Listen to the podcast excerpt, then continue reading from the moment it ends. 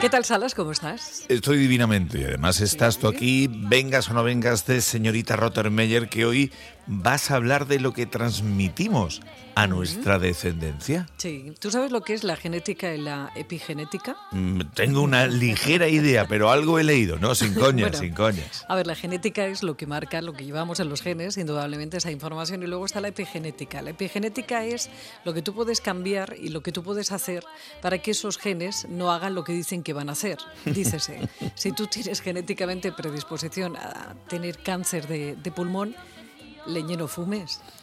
No le ayudes. no ayudes, ¿sabes? Bueno, la epigenética es un poquito más compleja y tal, pero bueno, que es el, el entorno, el medio ambiente, nuestras actitudes, nuestras costumbres, nuestros hábitos, todo esto que marcan al final, pues eh, un poquito también lo que somos y lo que transmitimos.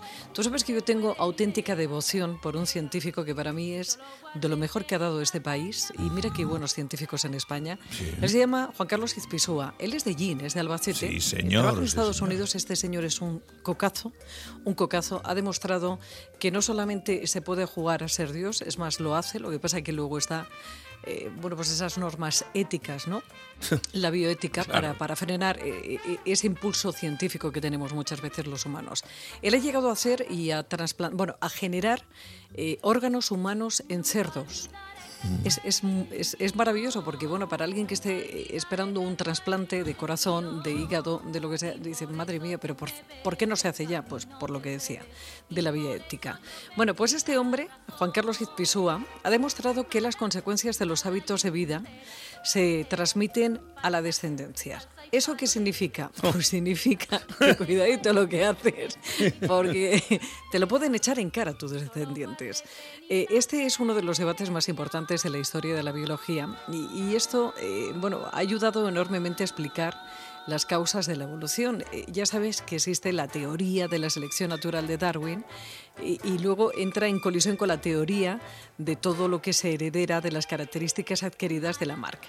Bueno, pues eh, lo que hace Izpisúa eh, en este estudio y sobre todo en esta investigación es demostrar por primera vez en mamíferos que las marcas epigenéticas adquiridas por distintos motivos en algunas zonas del genoma se transmiten a nuestros hijos y descendientes. Y además en múltiples eh, generaci- eh, generaciones. Por ejemplo, eh, la susceptibilidad hereditaria al cáncer, enfermedades cardiovasculares, enfermedades neurodegenerativas, obesidad, bueno, un montón de cosas. No significa, entiendo yo, esto, que el que tú te pongas a fumar, luego lo que tú eh, transmites es que tengan apetencia por el tabaco o que, eh, bueno, pues eh, tus hijos o tus hijas eh, terminen siendo fumadores.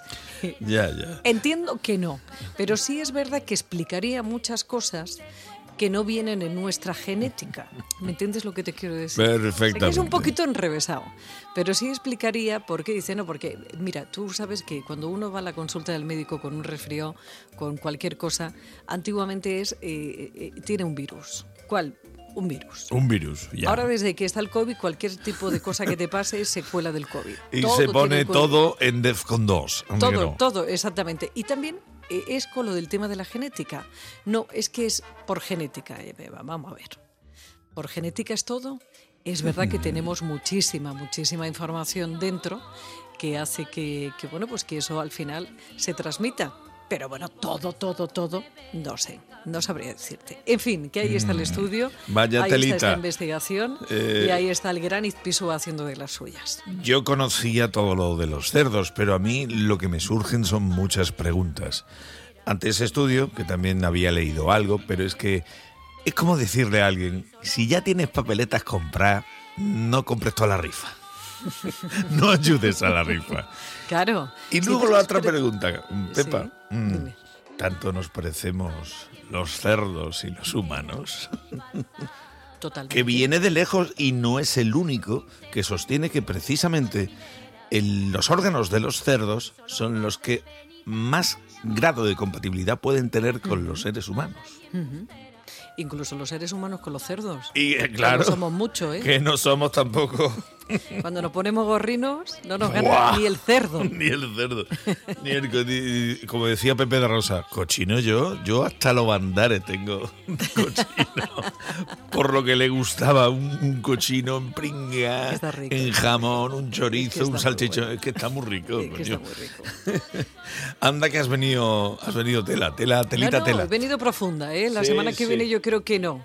La semana que viene voy a venir un poquito. Yo, mira, la semana que viene te voy a echar una bronquita si eres de uh, uh. los de que le da por comer una vez al día solamente. No. O por hacer ayuno total que a mí me parece una barbaridad. Creo que esto hemos hablado varias veces. Sí, pero y me, y me parece bien que, estamos ya en, marzo y sé de mucha gente que ya ha empezado la operación bikini y la operación abanderado cantivo, coño.